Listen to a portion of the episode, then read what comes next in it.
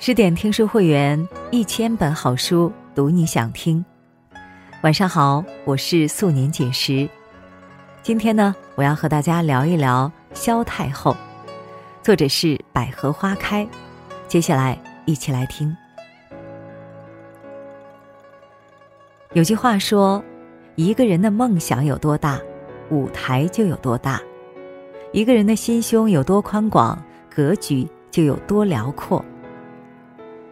在中国历史上，曾有这样一位奇女子，她协助夫君巩固政权，她辅佐幼主临朝摄政，她玉容禅渊，开创盛世，国泰民安。这位奇女子就是大辽的铁腕太后萧绰。她红袖善舞，胸怀大志，胜却须眉无数。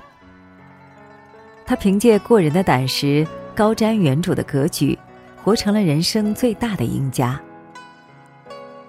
公元九五三年六月十八日，后族重臣萧思温迎来了生命中的第三个女儿，他给女儿取名绰，小名燕燕。《长恨歌》里有诗云：“楼阁玲珑五云起，其中绰约多仙子。”萧绰一天天长大。如父亲所望，他不仅出落得亭亭玉立，还非常聪明能干，办事利落。有一次，肖思温让三个女儿打扫屋子，两个姐姐草草的打扫完就不管了，萧绰连屋里的边边角角都仔仔细细的进行了清理。他这种不达目的誓不罢休的精神，深得父亲的赞赏。肖思温称赞他。此女必成大事。又一次，萧绰为参加属于男子的射柳比赛，偷取了他人的令牌，冒名顶替。主上得知此事后，大发雷霆，便要降罪于他和他的家人。他的父亲、两个姐姐吓得不轻，急忙下跪为他求情。主上脸色阴沉，怒气未消，从腰间拔出佩刀。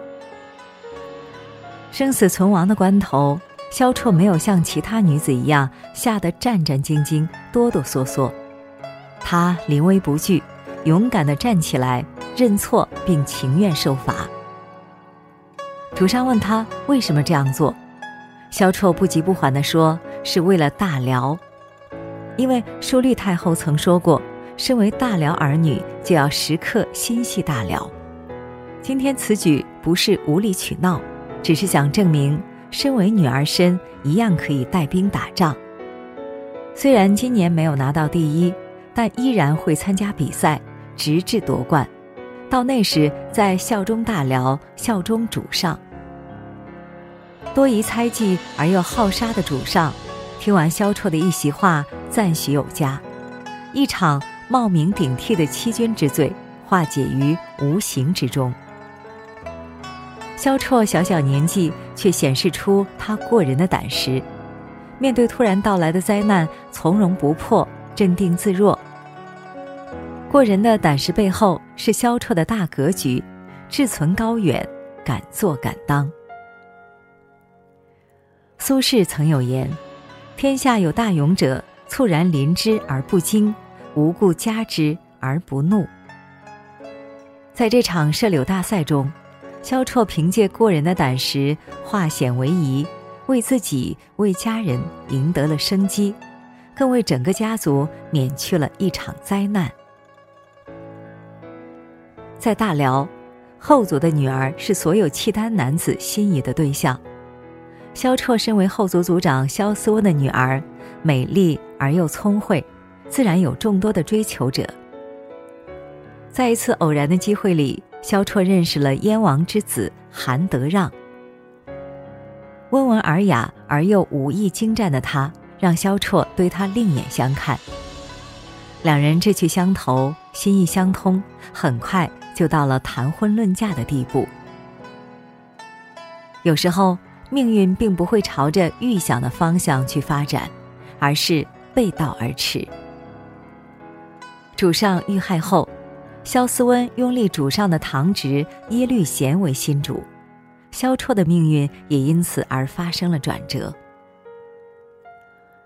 耶律贤为了报答拥戴他的功臣萧思温，不仅晋封萧思温为北院枢密使，还要娶他的女儿萧绰为妻。这时，摆在萧绰的面前有两条路，一条是通往爱情之路，另一条是通往权力之路。在人生的关键时刻，萧绰展示了他独特的一面，他忍常人所不能忍。做了常人所不能做的事情。为了家国天下，萧绰舍弃儿女私情，嫁给了耶律贤。萧绰嫁给耶律贤后，没有一味沉浸在小儿女的情爱中，她很快认清了自己的角色。在人心叵测、充满血腥味的皇权斗争中，他深知哪些是他应该做的，哪些是他必须做好的。有一次，在朝堂上，耶律贤被皇族的耶律喜隐嘲笑是个病秧子，又没有子嗣，主上的位置根本坐不了多久。众目睽睽之下，耶律贤悲愤交加，气得又是咳嗽又是头痛发作。这时，萧绰正好前来，他以贵妃的身份，霸气的命令耶律喜隐向耶律贤低头认错，并让他跪下。他的果断刚毅为耶律贤维护了面子，捍卫了皇权。日后，耶律贤与萧绰谈及朝堂政务时，萧绰每次都有独到的见解，他的睿智谋略深得耶律贤的赏识。公元九六九年五月，入宫还不到两个月的萧绰被立为皇后，同时父亲萧思温被晋封为魏王。有了萧绰这位贤内助，耶律贤更加精进。无奈身体孱弱，过度的伤累让他的身体每况愈下。在耶律贤的默许下，辽国的大部分政务交由萧绰独自裁决。为了巩固妻子在朝中的地位，耶律贤还召集使馆学士记录皇后之言，亦称朕。他把妻子的地位升到与自己等同的程度。萧绰为大辽谋福祉的理想得以展示，在政治舞台上，他长袖善舞，处理政务得心应手，舞出他独特的风格和魅力。在他的努力下，辽国军事日渐强盛，汉制推行逐渐步入正轨，辽国经济日渐繁荣。海阔凭鱼跃，天高任鸟飞，人生有高度，可展青云志。萧绰的高瞻远瞩，为他赢得了展示自己抱负的平台和机会。天有不测风云，人有旦夕祸福，明天和意外总是在毫无准备的时候悄然降临。公元九八二年十月十三日。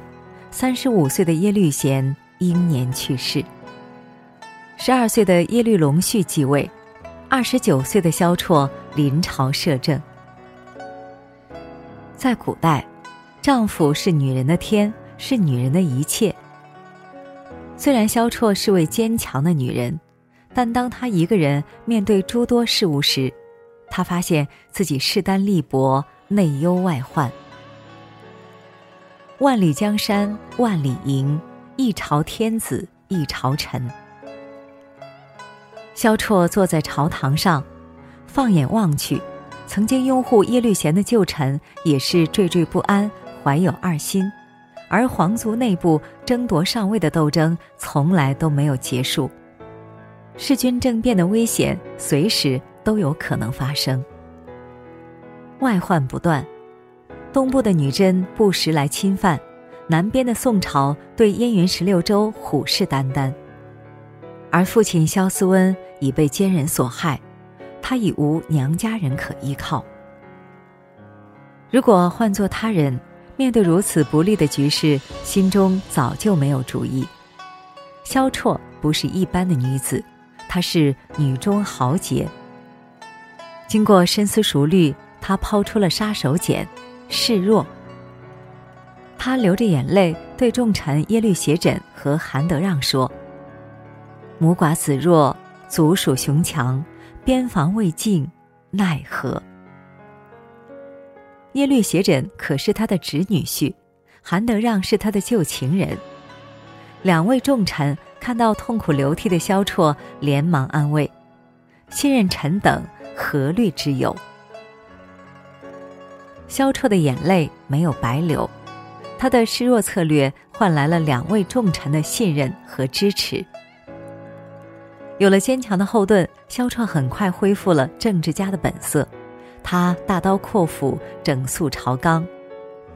他任命耶律斜轸为北院枢密使。管理贵族事务，同时采纳韩德让的建议，对宗室亲王颁布命令：诸王归地不得私相宴会，借此收回兵权。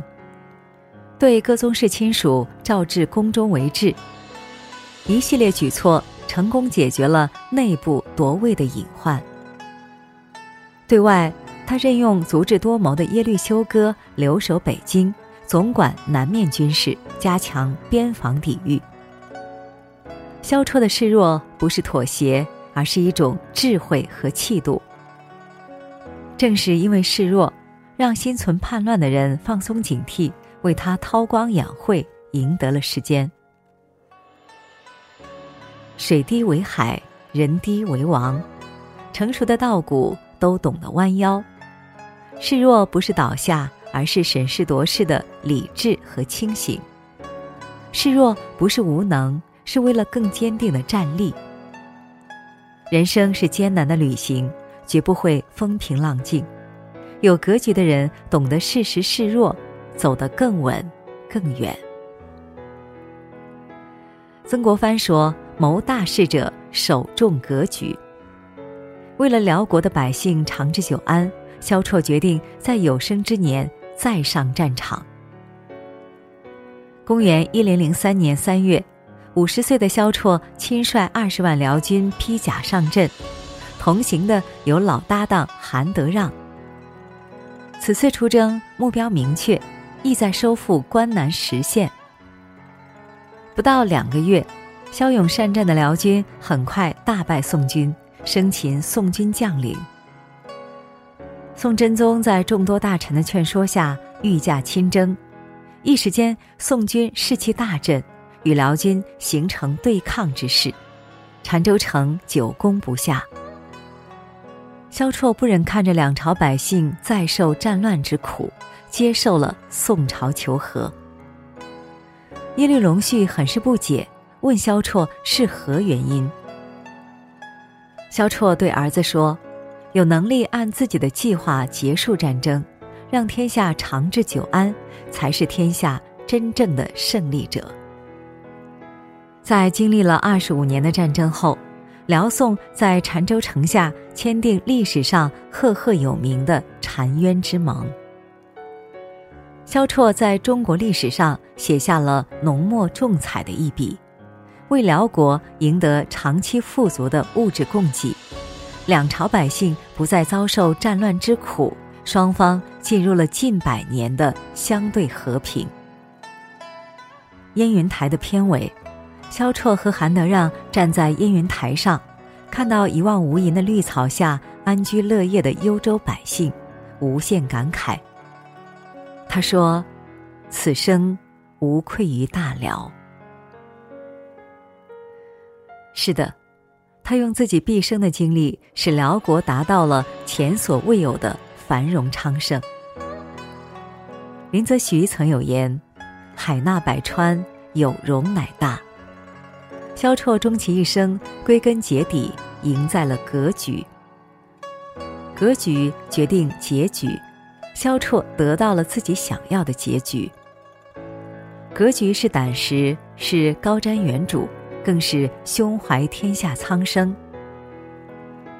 愿你我面对人生的种种，心怀大格局，迎接一次又一次的挑战，活成自己想要的模样。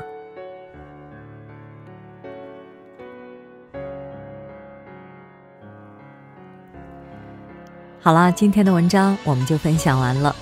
更多美文，请继续关注十点读书，也欢迎把我们推荐给你的朋友和家人，让我们在阅读里遇见更好的自己。